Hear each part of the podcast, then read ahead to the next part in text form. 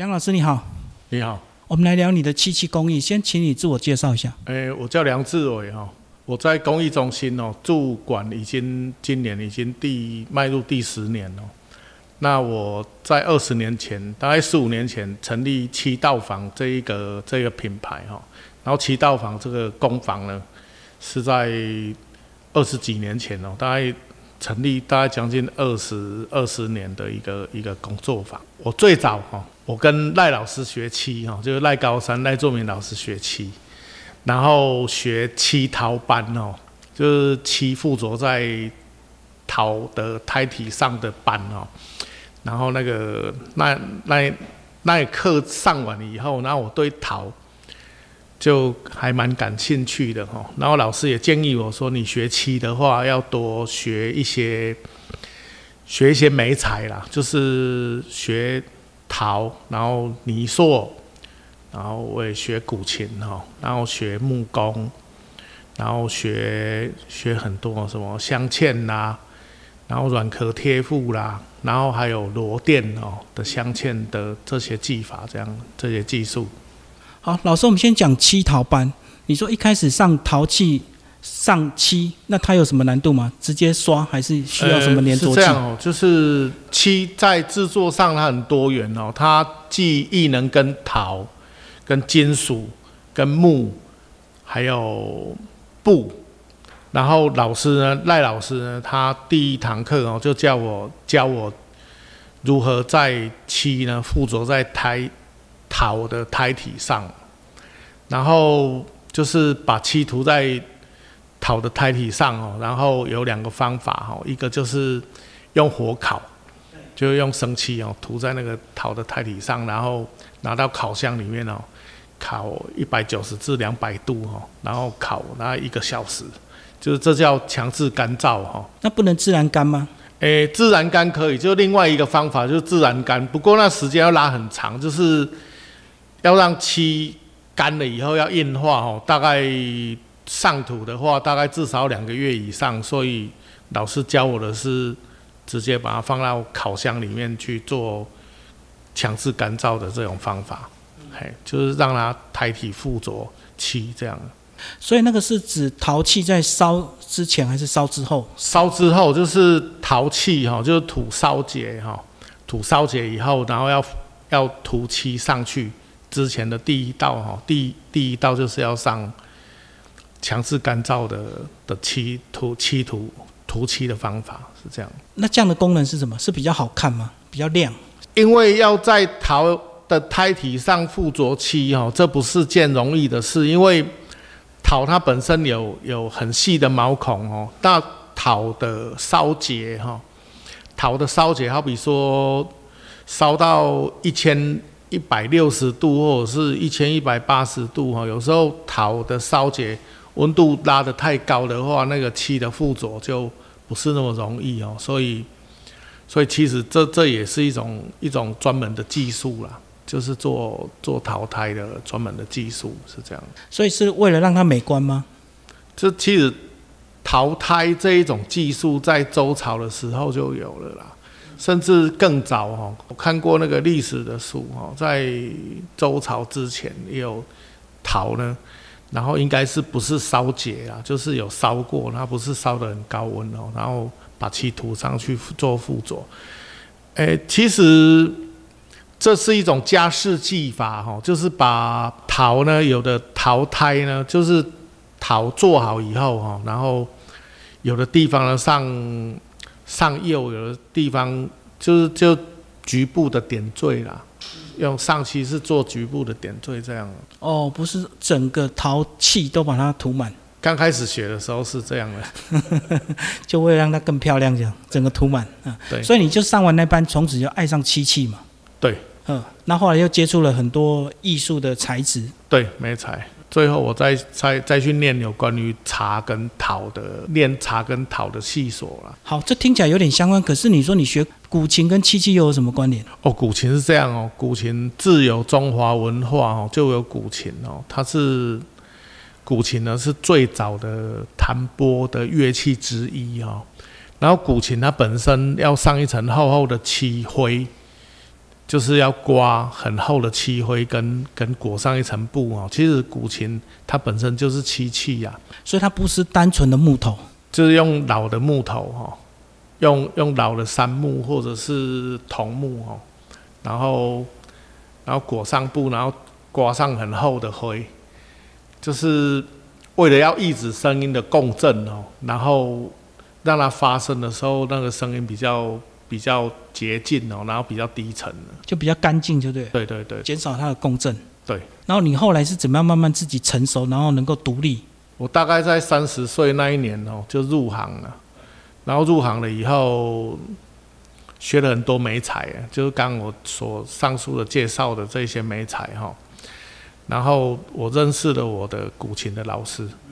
然后我的古琴的老师，我我原本我接触古琴，我并不是很喜欢古琴这种音乐，低沉的，因为可能是年纪的关系哦。然后我认识我古琴的老师十六啊，三十六老师，他他拿古琴请我帮他修修补补了，也不是修复，然后就撞到啊，他教我怎么如何补漆，然后还有里面刮上了灰哈，如何调制哈。然后一步一步，他慢慢教我，到最后他请我去学弹奏，是因为把他的古琴修坏了哈，就是就是修琴或者是做琴哦，必须要会弹奏，你才能了解里面融会贯通哦，还有一些音响学部分，自己自己要去领悟哦。所以老师他慢慢的教我，那接触到现在大概有十几二十年的时间哦，其实。其实我对古琴的感触还蛮深的，就是这在我身后的的挂在墙上的漆画哈，它是有关于古琴的音乐哈，就是那道家在叙述古琴哦，我我喜欢古琴的音乐以后啊，我是以以琴入画，就是弹奏以后道家所叙述的大音希声、大象无形哈，他在描述宇宙的的。观宇宙哦，就是如何如何浩瀚之大哦，所以我就从我的灵感是来自我的古琴的音乐，所以我每天接触的古琴还有我的漆画，就是每天都是息息相关的，是这样。所以你的意思是，如果不懂得弹奏的话，你在古琴的这个制作上或上期一定会被影响，就对。一定会，就就犹如厨师哦。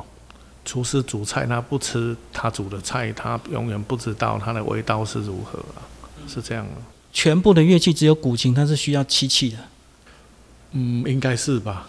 我我了解的，我了解的乐器其实并不多，所以它这么浩瀚，是不是？费工耗时。那可是这个漆器在台湾其实它的发展相对比较局限，是不是？我有两个方向来，一个最早的时候就是登山柜台湾哈。诶，登山过台湾有一寡祭祀啦、礼器啦、吼花轿啦，这类的像公妈擦啦啦，吼，迄阵就是较早祖先哦，对登山过台湾的这段啦。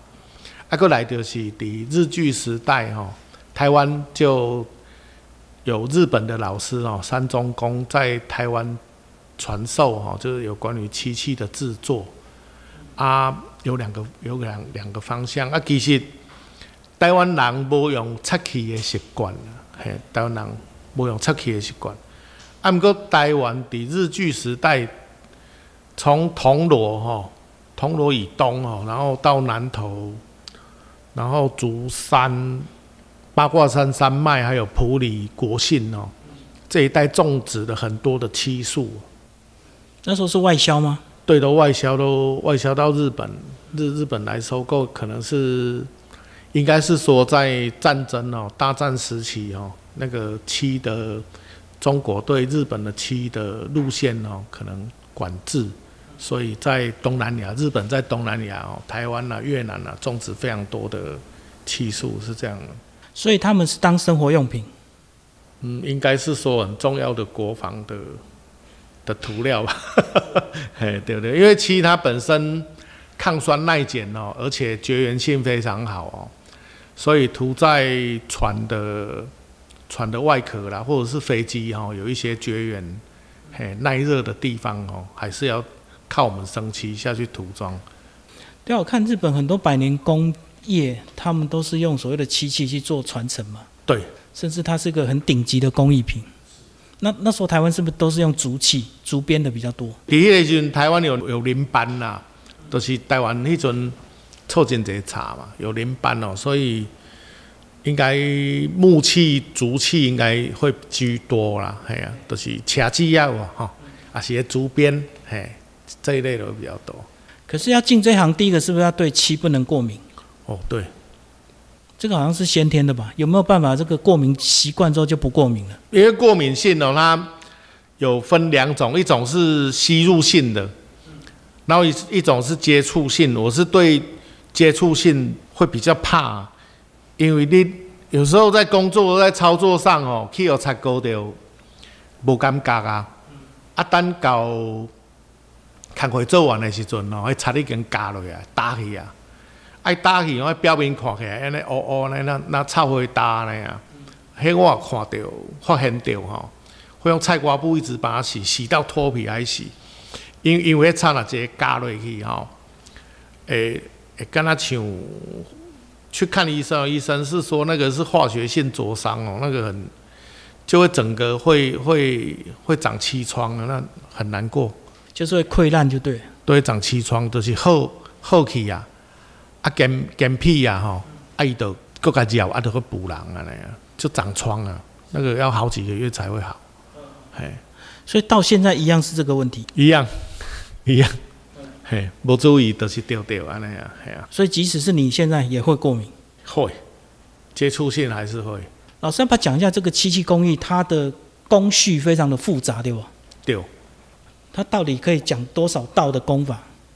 嗯，是这样哦。一般呢，就是我们在制作上哈，台座哈，都是讲作品底下，作品底下这个这个这个座，一般至少哦，我们都做到二十三道工序啦，最少哦，二十三甚至到三十几道工序，因为因为这个台座哈，这拢我咧做的啦，进前拢我做，阿尾啊，我拢教我的囡仔吼，我囝哦。我我儿子还是我徒弟哈，到我这里的第一件事就是打底趴地哈，练习打底。嘿，趴地趴个白，啊，擦擦边了擦擦白，最基础的大概二十三道啊，然后如果是更复杂的哈，更复杂的好比说我们做的脱胎的作品，脱胎哈，脱胎艺术的是脱胎换骨哈，就是用土塑形。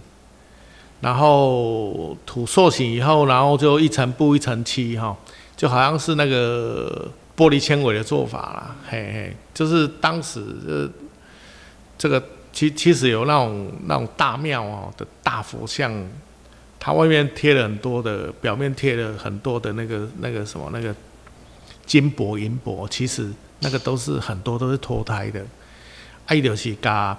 一顶布一顶铲哦，到一个高度的时，甲内面的土摕落来，摕掉，伊就是脱胎换骨之意啊。除了要做好胎体哈，然后如何刮漆，会把它刮平，因为它是天然的材料哦，就不加不加任何的化学的的的硬化剂，所以做好以后必须放一段时间，啊，互伊自然存久吼，啊好了后，啊再做表面的技法，其实。脱胎一件脱胎嘛，做盖好势吼。我一年大概十二个月这样，我大概做了五六件，就已经已经做很多了嘞。嘿，一套作品这样。所以他要一直交错着做就对了，因为很多时间是要等待的嘛。对对，就是一天哦，一天的工序这样，一天那六件作品来补漆灰，大概做一天这样，就是转一圈。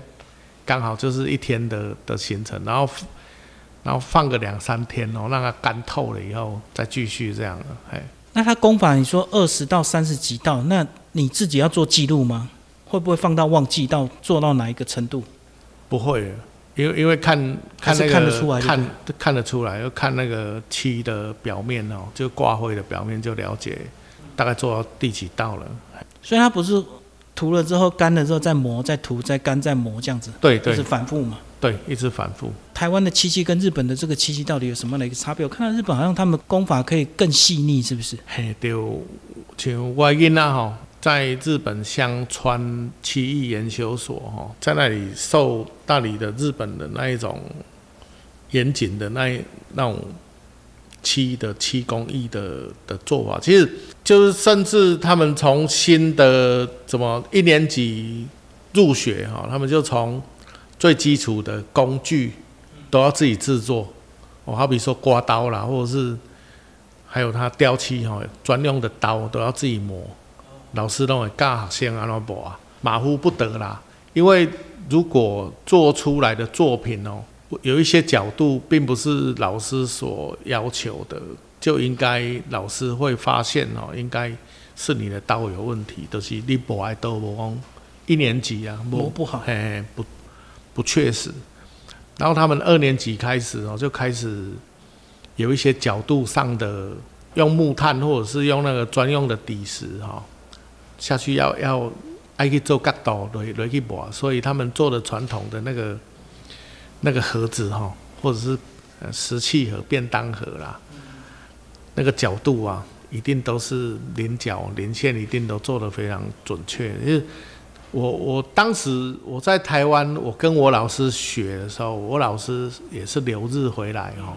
其实我老师改改掉很多这一种简化，嘿嘿，嗯。嘿，呃，老师把它简化了哦。其实简化也也何尝不是件坏事啦？不过就是最后发现缺了缺少了什么哈，然后真的要要再去学，然后再费很多功夫哦。其其实其实传统工艺就这样哦，一定马虎不得啊。所以你的意思是你已经习惯了，还要再去重新再矫正？对，那那对啊，已经已经拢已经拢习惯了吼。即话要过去找这个工具是材料是无问题啦，工具材料是无问题。问题是讲，因为我我即摆我走的方向哦，其实我现在做的方向大大部分都是那种圆滚滚的东西呀，比较少连线哦。所以所以我就就没有再去用当时。老师曾经教过我的那一种技法，那种磨的技法哦，在在创作了。不过我的小孩他他他打电话回来跟我讲说，他用什么方法，然后把把那个角度磨的要非常准。这样其实以前我都受过这种训练，可是我现在就不太。我做面用圆滚滚的，所以基本上较少做一种的。所以意思是讲，那做九十度角的其实更难，就对，要把线抓得很精准。哎，而且我，而且日本人的要求是把一个盒子哈，传统的盒子做好了也放在平台上哦，然后他会看那个日光灯，日光灯是直的嘛，然后他会看日光灯的倒影哦。你的作品是不是对的？如果有有，如果嘛有气感哦，它那个光线呐，折射的光线是里面就是稍微有有一点点，有一点点偏偏差，所以安尼就不及格啊。哎，所以漆器如果说真的不碰撞的话，其实它是可以百年传家，是不是？是，因因为漆器哦，它好比说我们用木胎好了啦，吼。木头的精准度做的很很精准，以后然后要刮上，要贴上一层布，然后刮上厚厚的漆灰哦。其实贴上一层布跟刮漆灰，其实是在稳定木头的的湿度，因为灰灰胎呢跟布它会吸湿啊。那那当然木头它的湿度稳定的话，上面做的漆哦。涂上土的漆就非常稳定了，只要不是人为的因素哦，其实或者是拿到外面晒太阳哦，其实漆都可以可以传家百年没问题。就它不会再伸缩，就对。不太会，它整个湿度已经封住。对，嗯嗯嗯。老师讲一下你现场的一些作品，这个除了漆画，还有一些立体的，这个是脱胎作品嘛？对，像我的山形哦，其实这个是在叙述哦。这叫热情岛屿系列哈，就是台湾台湾人非常热情哦，很有包容性哦，所以台湾四四面环海，所以我经常哦，就是每年我都会坐船哦，好比说去绿岛啊、澎湖啊，去看那个海上的那种小的孤岛哈，然后看着那个夕阳倒影哦，然后回来让我启发很多的的那种灵感哦。这这个我都是我的创作《热情岛屿》的戏。我看它上面有图案是先画上去，是不是？哦，上面那个是变图哈，我们所谓的变图就是很多颜色，然后涂在一个一个胎体上哦，然后再打打磨，嘿，那个叫变图，嘿。所以它一遍就可以了，就是最后一遍嘛。我要要好几次哦。哦，那那个其实你看那个图文哦，越简单哦，越简洁，或者是其实咧图文嘛是愈简单哦，伊愈歹做啦。啊，你也是讲规个要擦个鸟鸟吼，更简单了。啊，你都甲擦，只要你配色得宜吼就可以了。系啊，我看它很像花瓣诶。那个是我在联想哦，那种岛屿有没有？那个岛，岛屿上面有长很多的青苔哦，跟跟那个草，还有岩石哦，然后我就把它做成这个去叙述哦，就是岩石啊、青苔的那一种肌理，就很丰富，就对。嗯嗯嗯。老师最后讲一下，在这个地方驻点，在这边十年了，然后是什么样的人会来这边学一些漆器？都是简单的 DIY 吗？没有，我我我现在我开的课程，好比说我开的。古琴课哦，来这边上课的话，就是六日这样连着上，大概至少要做六个月以上哦，大概六七个月，就是每周来一天或两天这样教古琴那个课程哦，都拉得很长了，长期的，是做好一个古琴这样子。对，从制图开始，从制图，然后把古琴所有的位置配置。先画在那个厚纸板上哦，然后好像在做衣服一样，然后先打板了。然后有音乐基础还是没有的也可以，都可以。嘿，来，因为我古琴的课程会教，我会请弹奏的老师哦来教基本指法。当然会会弹的学生也很多啦，就是来哈一一有样弹的。阿姨就是跟老师互动哦，跟弹奏，他说他就会学一些不同的曲目啦。嘿，所以你是指学弹奏，不是学做琴？都有，半年就可以做好一一个琴啊？其实半年有点勉强，大概八个月。嘿，因因为哈，我课表上面都排定都是半年啦，可是，一般我都一直加课，因为。会做不完，嘿，会做不完。那没有简单一点的吗？像生活用品啊，或者是一个有我最近最近就上那做那个生活工艺哦，就是碗筷。对啊对啊对啊，那个是又实用。其实我我实用性的哈，实用性好比说泡茶茶道具的的制作，还有碗，就是我们生活工艺哈。那我最近比较少，就这这一阵子啦，还。有有在继续在开啦，不过我前一阵子一直都没开的原因，是因为我这里教出去的学生哦，开枝散叶了。因为在台中啦各地区哈都有学生，我的学生哦在教生活工艺，所以我这里在招学生学生活工艺的就比较少了。所以你就要招高阶的了，后面。对了，就是比较难度高的，难度高一点的，慢慢教啊。好，谢谢我们的梁老师。